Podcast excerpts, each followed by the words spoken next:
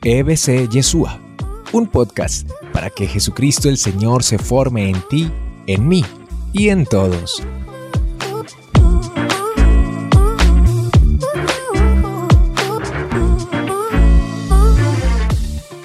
Uno con sus eh, situaciones mentales, a veces enfermizas, a veces con una mala catequesis, inmediatamente dice, ah, pero y tal cosa sí se va a perdonar, ah, pero y tal cosa sí se va a perdonar, ah, pero y tal cosa, e, inmediatamente nosotros comenzamos a actuar de Satán, de acusadores, ¿cierto?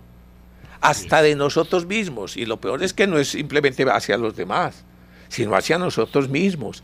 Y la gente en vez de recibir la revelación plena del amor misericordioso de Dios que ha venido a salvarnos en Jesucristo, tantas veces se ha quedado de una manera neurótica, enfermiza, dando vueltas y vueltas y vueltas sobre su pecado, en una tendencia psicológica de destrucción, de tánatos, de muerte, dirán los psicólogos, de autodestrucción y culpabilidad, en vez de creerle al juez, en vez de creerle a Dios. Entonces Dios, a través del juez, nos libra, nos perdona, y entonces nosotros decimos, no, no, no, no, no, no, no me vaya a perdonar. No, no, no, no, no, yo merezco que el fuego eterno. No, no, no, yo merezco tal cosa. Porque en nuestra soberbia y prepotencia creemos que nosotros podemos ocupar el puesto de juez. No, el puesto de juez lo tiene Dios. Y en su amor paternal y misericordioso, por los méritos de su Hijo Jesucristo, nos ha salvado, nos ha liberado. Y así de fácil. Sobre eso tenemos que profundizar. Sobre eso tenemos que profundizar. Como el anuncio de la salvación del Señor que nos ha salvado por gracia y lo que nos pide es recibirlo, lo que nos pide es creerle, lo que nos pide es sumergirnos, bautícense, reconozcan su limitación y su pecado y sumérjanse, bautícense en el amor del Padre, del Hijo, del Espíritu Santo. O sea, reconozcamos nuestro pecado, nuestra necesidad de Dios y acojamos el amor misericordioso de Dios. Y si así lo hacemos, acuérdense, la más preciosa explicación, el ladrón y asesino crucificado a la derecha de Jesús o a la izquierda, ¿se acuerdan? De lo que llamamos el buen y el mal ladrón, ese ladrón y asesino en ese mismo momento perdonado. ¿Por qué? Porque reconoce su culpa. ¿Por qué? Porque reconoce la necesidad de Dios y de la salvación que le da a través de su Mesías. Y el mismo Señor dice, hoy mismo estarás conmigo en el paraíso. Inmediatamente debieron haber brincado muchos, hasta el público ahí de los crucificados. Espere, espere, espere, ¿cómo así? ¿Cómo hay que le va a perdonar a este man esto? Sin sacrificio, sin, sin sacrificio, sin tal cosa. Yo me imagino que hasta la mujer brincó. Usted no sabe cómo ha sido. Usted no sabe cómo ha sido ese mugre. Usted no sabe qué tal cosa. No lo va a pasar al menos por fuego lento en tal cosa. Eh, en fin, nosotros nos quedamos de una manera neurótica eh, en buscar culpables. Esta palabra lo que afirma en primer lugar es el amor misericordioso de Dios. Una vez comprendido eso, sí vamos a poder comprender lo otro, lo de cómo así, que también es verdad lo que Jesús va a decir, que A ver, volvamos a leer entonces, don Jorge. el versículo 29 completo. 28 y siguientes para que lo entendamos otra vez todo. Yo os aseguro que se perdonará todo a los hijos de los hombres, los pecados y las blasfemias, por muchas que éstas sean. Fíjense, es que fíjense, esa es una palabra terrible. una palabra terrible, como ya le dije, antecedida por el amenos digo por las palabras enfáticas de autorrevelación del misterio de Dios de Jesús. Y no solo los pecados, o sea, la relación en los unos con los otros, sino aún en los pecados blasfemias contra Dios. Como si Dios mismo, en su amor y en su misericordia, cediera su dignidad, ultrajada por los hijos, y por simple y puro amor les va a perdonar. Fíjense. Pero luego sigue diciendo. Pero el que blasfeme contra el Espíritu Santo no tendrá perdón nunca. Antes bien, será reo de pecado eterno. Muy bien, párela ahí. y entonces, eh, aquí tenemos que hacer otra aclaración para poder entender. Oíste, entonces el Padre es muy misericordioso. El Hijo del Hombre, o sea, Jesucristo, es muy misericordioso, pero ese Espíritu Santo es muy fregado. ¿Cómo así que el que blasfeme contra él, ese sí no va a perdonar? No, esa es otra mala interpretación. Allí no se pretende hacer una distinción entre la Trinidad, Padre, el Hijo y el Espíritu Santo con mayúscula, de tal forma que el Padre está dispuesto a perdonar, que Jesucristo el Hijo está dispuesto a perdonar y es más, a morir por nosotros, pero que el Espíritu Santo es muy remilgado, que el Espíritu Santo dice, no, yo no perdono, ustedes verán, eso es cosa de ustedes, pero a mí me las pagan. No, no, no.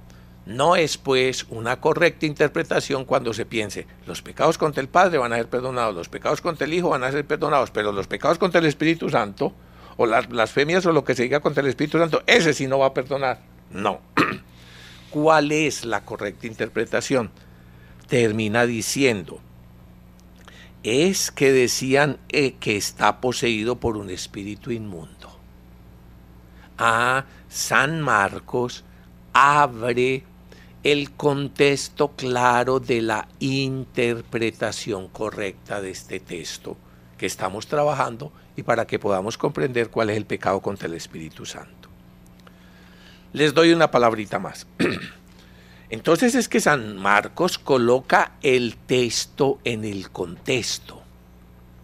Esta palabra tan fundamental del amor misericordioso de Dios, a menos digo que todos los pecados y todas las blasfemias van a ser perdonadas. Ah, del amor misericordioso de Dios. Y después, esta advertencia tan terrible, ¿ya? Pero el que blasfeme contra el Espíritu Santo no tendrá perdón nunca, antes bien será reo de pecado eterno. Que entonces entra en la especulación del ser humano cuando saque el texto del contexto en comenzar a decir, ¿y entonces cuál es el pecado contra el Espíritu Santo que no tiene perdón? Este, o aquel, o aquel, o el que le pareció al predicador. Yo he escuchado, eh, por ejemplo, algún predicador que decía que el aborto era el pecado contra el Espíritu Santo. El aborto es un pecado terrible, es el asesinato de una criatura y del propio hijo, indefenso absolutamente. Pero no es el pecado contra el Espíritu Santo. Y entonces eh, un asesinato, una guerra, uno pudiera decir ahora eh, el asesino de Putin y su guerra contra un pueblo indefenso, como lo que estamos viendo, el genocidio literal y la masacre de todo este montón de personas. Y además el encubrimiento en todo su país y todas sus cosas, ese es el pecado contra el Espíritu Santo. No, ese es un pecado terrible, es un asesino y terrible, pero ese no es el pecado contra el Espíritu Santo o que fulano hizo tal cosa e hizo tal otra y que entonces ese es el pecado. No, no se puede sacar del contexto. Seguirán siendo pecados, rupturas de la relación del hombre y destrucción de unos con los otros y ruptura en su relación con Dios. Pero para comprender este pecado hay que ubicarlo en el contexto. El evangelista Marcos, que ya les he dicho desde el principio que es el evangelio más antiguo, de los que nos ha venido por escrito y el más antiguo, por lo tanto, de conservarnos esta palabra, nos lo ubicó perfectamente en el contexto. Y termina con esta expresión, es que decían está poseído por un espíritu inmundo. ¿Quiénes? Los, versículo 22, nos devolvemos atrás, los maestros de la ley que habían bajado de Jerusalén y que decían que estaba poseído por Belcebú y que por el príncipe de los demonios expulsa a los demonios. Ah, inclusive este, este pasaje hay que ubicarlo en un montón de pasajes que vienen desde el capítulo 2.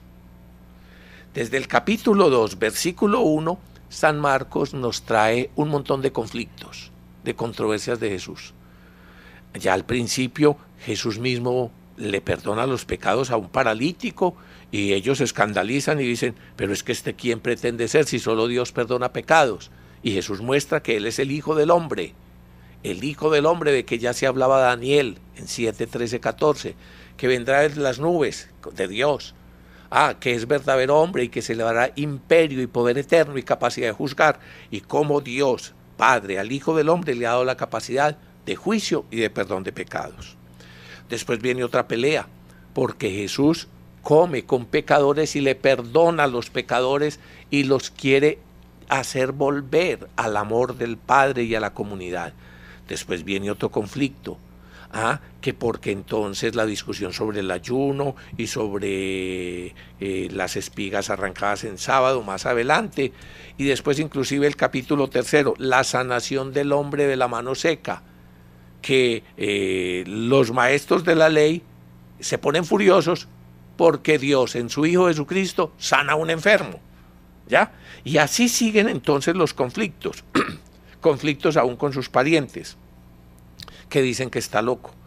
Y este es lo peor del conflicto. Este es el culmen del conflicto. Antes le han dicho, este tipo qué, ¿por qué pretende hacer eso? Este es un pecador. Otros le dicen que no, que es que está loco.